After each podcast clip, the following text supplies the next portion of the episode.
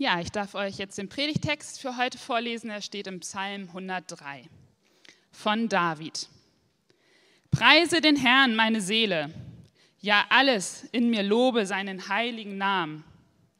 Preise den Herrn, meine Seele, und vergiss nicht, was er dir Gutes getan hat. Er vergibt dir all deine Schuld und heilt all deine Krankheiten. Er rettet dich mitten aus der Todesgefahr und krönt dich mit Güte und Erbarmen. Er gibt dir in deinem Leben viel Gutes. Überreich bist du beschenkt. Wie sich bei einem Adler das Gefieder erneuert, so bekommst du immer wieder jugendliche Kraft. Der Herr vollbringt große Rettungstaten. Allen Unterdrückten verhilft er zu ihrem Recht. Er gab Mose zu erkennen, wie er handelt, und den Israeliten zeigte er seine mächtigen Taten. Barmherzig und gnädig ist der Herr er gerät nicht schnell in Zorn, sondern ist reich an Gnade. Nicht für immer wird er uns anklagen, noch wird er ewig auf uns zornig sein. Er handelt an uns nicht so, wie wir es wegen unserer Sünde verdient hätten. Er vergilt uns nicht nach unseren Vergehen, denn so hoch wie der Himmel über der Erde ist, so überragend groß ist seine Gnade gegenüber denen, die ihm in Ehrfurcht begegnen. So fern wie der Osten vom Westen ist, so weit schafft er unser Vergehen von uns fort. Wie ein Vater seinen Kindern voller Güte begegnet, so begegnet der Herr denen, die ihm in Ehrfurcht dienen. Denn er weiß ja, was für Geschöpfe wir sind. Er denkt daran, dass wir nur aus Staub gebildet wurden. Der Mensch, seine Lebenstage sind so vergänglich wie das Gras. Er gleicht einer Blume auf dem Feld, die aufblüht, wenn aber ein starker Wind über sie hinwegfegt, dann ist sie nicht mehr da. Dort, wo sie einmal blühte, gibt es keine Spur mehr von ihr. Doch die Gnade des Herrn ist immer und ewig über denen, die ihm in Ehrfurcht dienen. Und noch an ihren Kindern und Enkeln erweist er seine Treue. So handelt er an denen, die sich an seinem Bund halten, die an seinen Weisungen denken und danach leben. Der Herr hat im Himmel seinen Thron errichtet und seine Königsherrschaft umschließt das ganze All. Preist den Herrn, ihr seine starken und gewaltigen Engel, die ihr sein Wort ausführt und seiner Stimme gehorcht, sobald er spricht. Preist den Herrn, ihr alle, die ihr zu seinem himmlischen Herr gehört, ihr seine Diener, die ihr ausführt, woran er Freude hat. Preist den Herrn, ihr alle, seine, äh, ihr alle seine Werke, an allen Orten, über die sich seine Herrschaft erstreckt. Ja, preise den Herrn, meine Seele. Steffen, ich darf dich nach vorne bitten.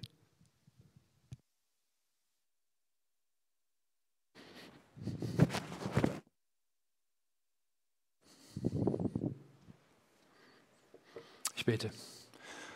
Himmlischer Vater, danke für dein Wort. Danke für deine Übersicht. Danke, dass du weißt, was wir brauchen und dass du uns gibst, was wir nötig haben. Bitte benutze jetzt diese Zeit damit wir dich und das, was dir wichtig ist, besser kennenlernen. Und verändere uns dann zu deiner Ehre. Amen.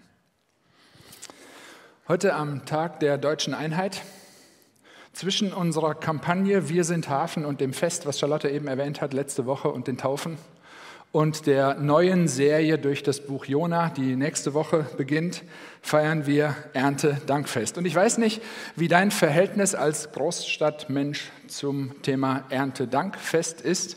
Seit ich, man hört das wahrscheinlich aus dem mittelhessischen Dorf, in dem ich aufgewachsen bin, weggezogen bin, hat sich auch mein Verhältnis zu Ernte und auch zu Erntedank irgendwie verändert. Die Tatsache, dass wir jetzt hier keinen Garten haben, hilft auch nicht wirklich weiter.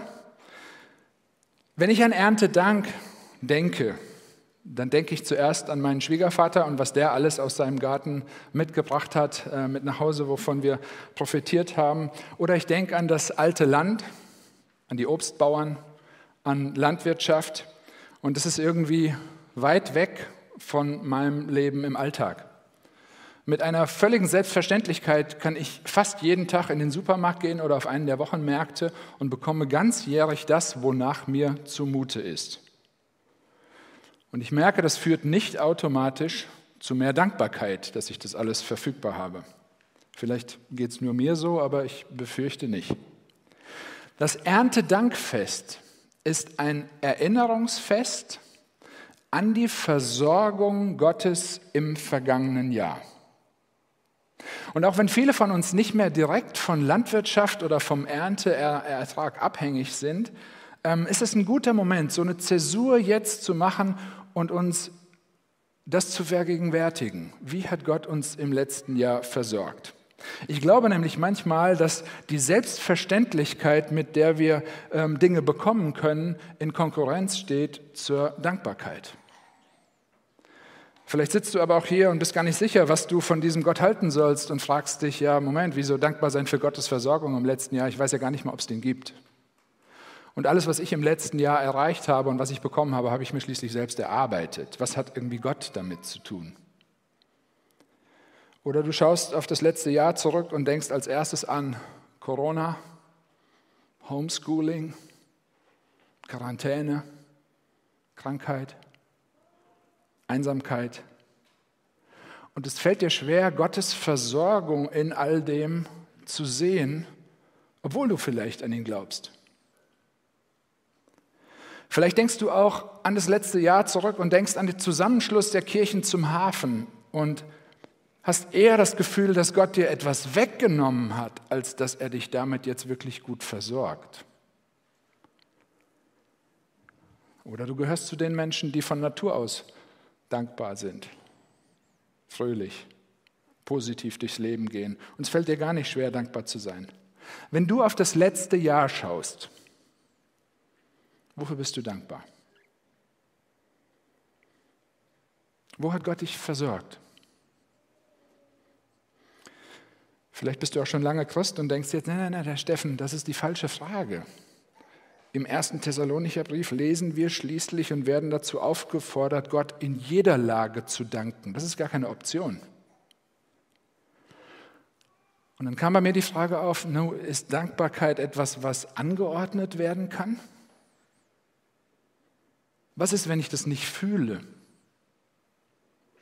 Ist das nicht dann unauthentisch irgendwie? Was ist denn mit denen, die im letzten Jahr oder in diesem Jahr die Flut erlebt haben?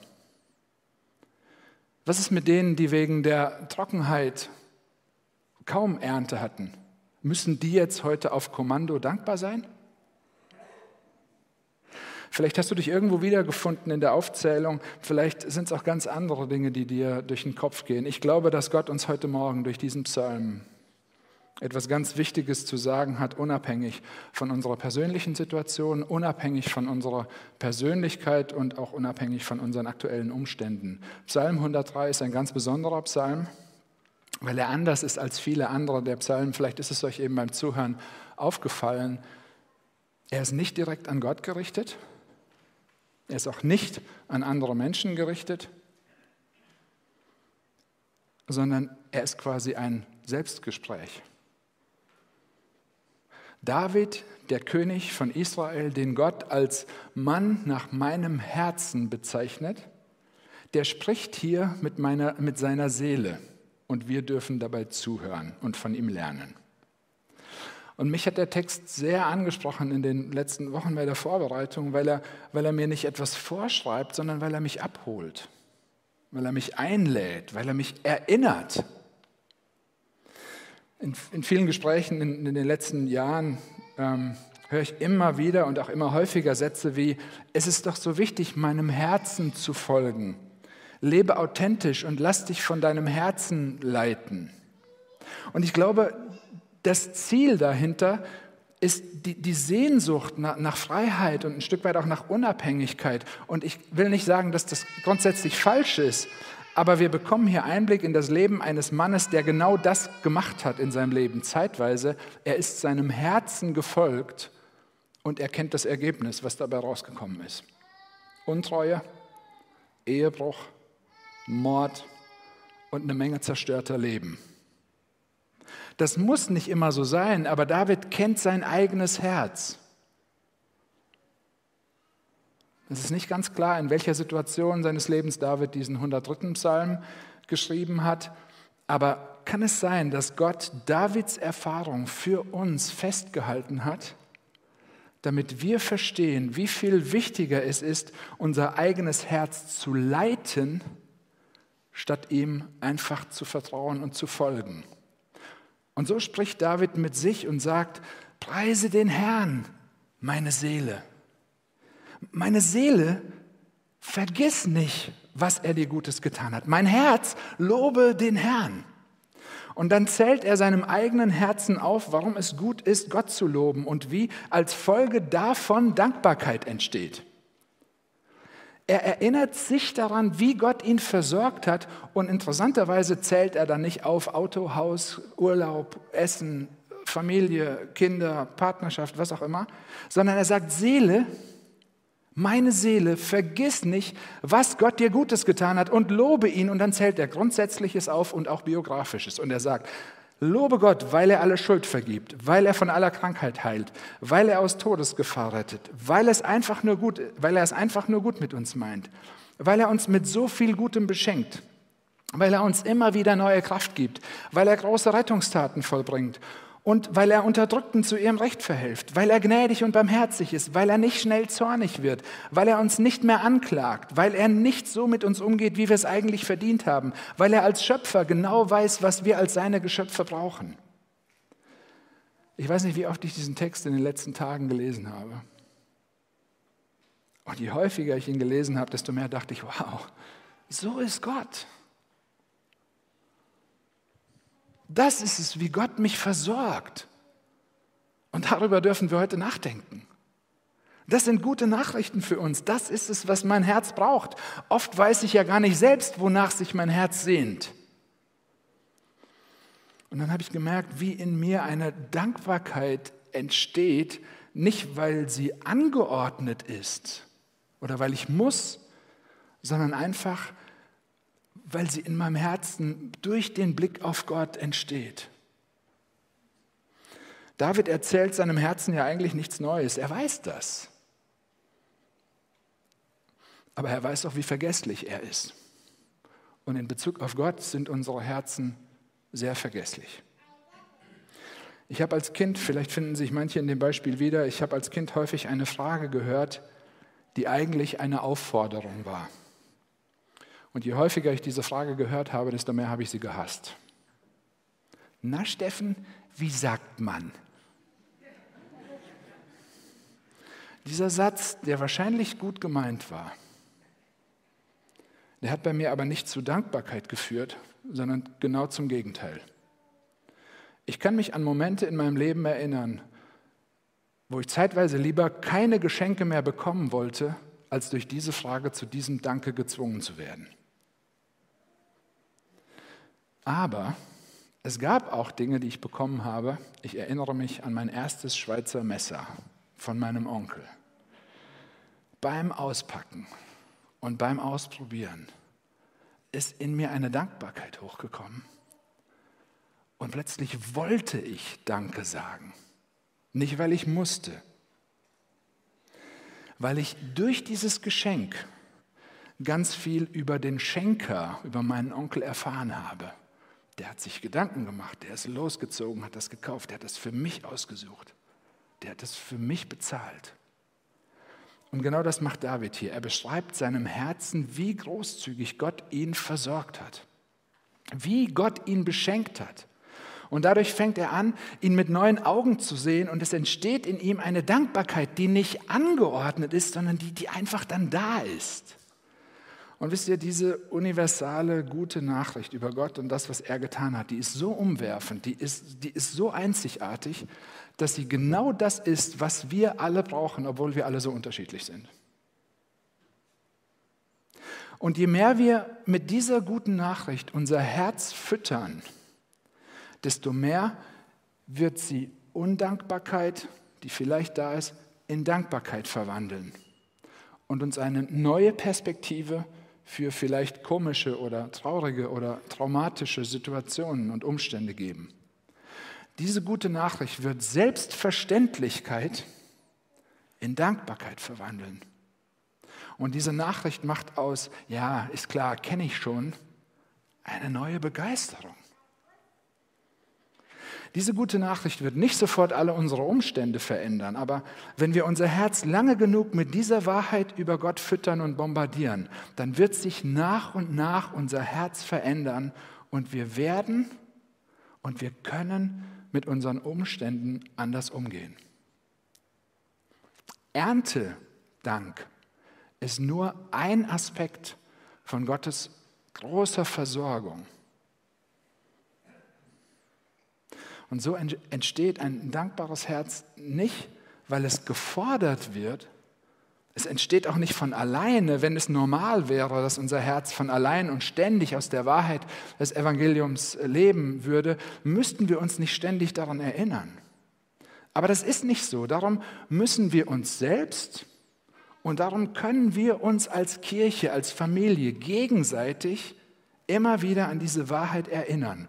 Und so wird sich durch unseren Blick auf Gott, unser Blick auf uns selbst, unser Blick auf uns als Kirche, unser Blick auf unsere Stadt, unser Blick auf unseren Auftrag hier in der Stadt, der wird sich verändern durch den Blick auf Gott. Und, und wenn wir vielleicht fragen, ja, wie soll ich mitten in, in, in dieser Krankheit dankbar sein? Es fühlt sich einfach nicht gut an es ist so schwer. Und dann sagt David seiner Seele, liebe Seele, erinnere dich daran, dass Gott alle Krankheiten heilen wird. Ja, schon geheilt hat. Und wenn du sagst, ich, ich kann mir einfach nicht vergeben für das, was ich da getan habe, oder für das, was ich nicht getan habe, obwohl ich wusste, ich hätte es tun sollen, dann lass dich von David daran erinnern, liebe Seele, Gott kann alle Schuld vergeben. Und wenn wir sagen, ach, die schwierigen Umstände, dann sagt David seiner Seele, erinnere dich an die Dinge, die, die, die Gott dir Gutes getan hat.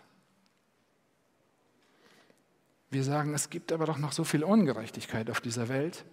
Und David erinnert seine Seele daran, liebe Seele, denk daran, dass Gott große Rettungstaten getan hat und er allen Unterdrückten zu ihrem Recht verhelfen wird. Merkt ihr den Unterschied? Nicht das, was von uns aus, aus unserem Herzen, aus unserer Seele rauskommt, soll uns leiten, sondern die Wahrheit, mit der wir unsere Seele und unser Herz füttern und führen, die soll und die wird beeinflussen, was aus ihm herauskommt. Das heißt, Glaube bedeutet nicht Hirn und Verstand auszuschalten und, und nur nach unserem Herzen zu folgen, sondern, sondern Hirn und Verstand dazu zu gebrauchen, um unser Herz zu leiten. Und das ist kein Entweder-Oder. Was sehen andere Menschen in dir, wenn sie dich sehen, wenn sie mich sehen? Einen dankbaren, fröhlichen, mutigen, demütigen, zufriedenen Nachbarn, Kollegen, Freund? oder einen nörgelnden, unzufriedenen, lustlosen, frustrierten Christen. Bekommen deine Freunde und Kollegen, wenn sie mit dir zu tun haben, Lust darauf, Jesus kennenzulernen? Und deine Kirchenfamilie. Damit das passiert, ist das Beste, was, was wir tun können, uns ständig das Evangelium selbst zu predigen, zuzusagen uns zu erinnern an das, was Gott getan hat. Und das macht David, obwohl es den Begriff Evangelium aus dem Neuen Testament, wie wir ihn jetzt verstehen, damals so noch gar nicht gegeben hat. Wenn das stimmt, was der Text sagt, warum gibt es dann aber noch so viel Leid und Krankheit und Schuld und Ungerechtigkeit und warum fühlt sich manches einfach nicht gut an? Weil David hier tausend Jahre vor Christus durch die Leitung Gottes schon etwas ausgesprochen hat, was erst tausend Jahre später durch Jesus Realität sichtbar geworden ist und erst in der Ewigkeit für alle in Perfektion sichtbar werden wird. Erklärt das mal einem Deutschlehrer. David sagt hier was, was aus seiner Perspektive noch in der Zukunft liegt ist formuliert, aber in der, Gegenwart, in der Vergangenheit schon in der Gegenwart. Das ist das, was Gott hier macht. Ich möchte noch bei zwei Versen tiefer einsteigen, damit wir das verstehen, was hier passiert. In Vers 8 bis 10 lesen wir, Barmherzig und gnädig ist der Herr, er gerät nicht schnell in Zorn, sondern ist reich an Gnade. Nicht für immer wird er uns anklagen, noch wird er ewig zornig auf uns sein. Er handelt an uns nicht, wie wir es wegen unserer Sünden verdient hätten, er vergilt uns nicht nach unseren Vergehen. Diese Verse in diesem Psalm erinnern an ein Gespräch, was Gott mit Mose hatte, wieder nochmal hunderte Jahre vorher. Aufgeschrieben in 2. Mose 34, aber der Schluss ist anders. Hört mal zu. Ich bin der Herr, der barmherzige und gnädige Gott. Meine Geduld, meine Liebe und Treue sind groß. Diese Gnade erweise ich Tausenden, indem ich Schuld, Unrecht und Sünde vergebe. Und jetzt biegt er anders ab und sagt, und trotzdem lasse ich die Sünde nicht ungestraft, sondern kümmere mich bei den Kindern um die Sünden ihrer Eltern bis ins die dritte und vierte Generation. Nur was denn jetzt? Hat Mose recht? Oder schließen wir uns David an, weil es uns ein bisschen sympathischer ist? Ich glaube, eines der schlimmsten Gefühle, was wir kaum aushalten können als Menschen, ist es, ignoriert zu werden, nicht beachtet zu sein, als, als nichts vorzukommen. Und ich dachte, gleichzeitig ist es das, was wir häufig, immer wieder, ständig, manchmal mit Gott machen, ihn ignorieren. Und wenn Gott so wäre, wie wir sind, dann würde er sagen, okay, wenn du das mit mir machst, dann ignoriere ich dich halt auch. Und es wäre sogar angemessen aus menschlicher Sicht. Aber Gottes Liebe zu uns ist so stark, dass er uns nicht ignorieren kann. Und das hat er David deutlich gemacht. Und gleichzeitig kann er aber auch nicht darüber hinweggehen, dass wir ihn ständig ignorieren. Und gestörte Beziehungen kann Gott nicht einfach ignorieren, weil sie Folge des Sündenfalls ist und dieser getrennten Beziehung, der zerstörten Beziehung zu Gott. Und Gott kann Sünde nicht einfach ungestraft lassen, sonst wäre er nicht gerecht. Das ist das, was er Mose sagt. Und deshalb hat Gott einen Weg gewählt, bei dem er anstelle von uns zu ignorieren, er seinen Sohn ignoriert hat für uns. Zumindest zeitweise. Als Jesus am Kreuz auf Golgatha hängt, sagt er zu seinem Vater, mein Gott, mein Gott, warum hast du mich verlassen? Man könnte auch sagen, Jesus sagt zu Gott, warum ignorierst du mich in dieser Situation? Und eigentlich ist das unsere Frage. Aber in dem Text heißt es, Gott geht nicht so mit uns um, wie wir es eigentlich verdient hätten. Und obwohl Gott Jesus in diesem Moment eine Antwort schuldig bleibt, lautet die Antwort, ich ignoriere dich aktuell aus Liebe, damit die Menschen, die mich ignorieren und die Menschen, die mir vertrauen und mich trotzdem immer wieder ignorieren, sicher sein können, dass ich sie nie mehr verlasse und nie mehr ignorieren werde. Gott sagt dir heute zu, ich werde dich nie ignorieren, weil du mir wichtig bist. Das ist Erntedankfest. Und so kommt in Jesus zusammen, was eigentlich nicht zusammenpasst, Strafe und Gnade. Mose und David. Liebe und Gerechtigkeit. Und so bekommen wir einen, einen Zugang zu und eine neue Perspektive auf die Ewigkeit und für die Ewigkeit, in der es endgültig dann keine Krankheit mehr geben wird und keine Tränen und keinen Tod und keine Ungerechtigkeit. Weil Jesus in den Tod und durch den Tod gegangen ist, sind wir nicht mehr der Todesgefahr und der Strafe ausgeliefert. Das heißt, nochmal, David spricht hier von etwas, dessen Dimension ihm mit Sicherheit nicht ganz klar war, was er hier sagt. Aber weil es für Gott in dem Moment schon Realität ist, kann er tausend Jahre vor Jesus als etwas in der Gegenwart sprechen, was noch in der Zukunft liegt und was irgendwann in Perfektion sichtbar wird. Das ist nicht genial? Und wir wissen so viel mehr als David. Aber dieses Wissen hat Potenzial, zur Selbstverständlichkeit zu werden, wenn es einfach nur theoretisches Kopfwissen bleibt. So wie es selbstverständlich werden kann, einfach einkaufen zu gehen, ohne dankbar zu sein.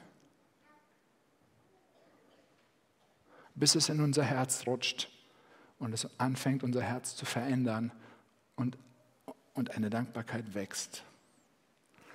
Und deswegen predigt David diese Wahrheit über Gott seinem eigenen Herzen, bis es weich wird von dieser guten Nachricht.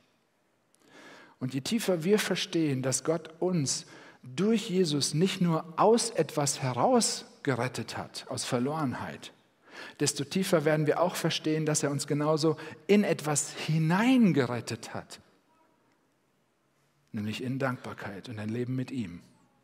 Und je tiefer wir das verstehen, desto mehr Auswirkungen wird es haben auf unsere Arbeit, auf unser Einkaufen, auf unser Leben, auf unseren Umgang mit Geld, auf Sexualität, auf alles. Das ist für David so umwerfend, dass er am Ende des Psalms dazu übergeht, die ganze Schöpfung aufzufordern, Gott zu loben. Und dann kommt er wieder im letzten Satz zu sich selbst zurück und führt dieses Selbstgespräch zu Ende und sagt, ja, preise den Herrn, meine Seele, das ist das einzig Angemessene für seine Versorgung im letzten Jahr und weit darüber hinaus. Was machen wir jetzt mit all den Infos? Auf eurem Platz liegt ein schwarzes Papier. Quadratisch, langweilig anzuschauen, fade, dunkel, trist. Wie eine Nachricht ohne gute Nachricht. Aber dieser Psalm, der kann uns helfen, hinter das Schwarze zu gucken, weil da ist es nämlich bunt. Und ihr könnt jetzt einen Stift oder einen Kugelschreiber oder ein Geldstück oder einen Fingernagel nehmen und könnt es freirubbeln. Aber nicht nur einfach so, ihr könnt die Schönheit sichtbar machen, die hinter diesem Schwarzen ist, nämlich das Evangelium.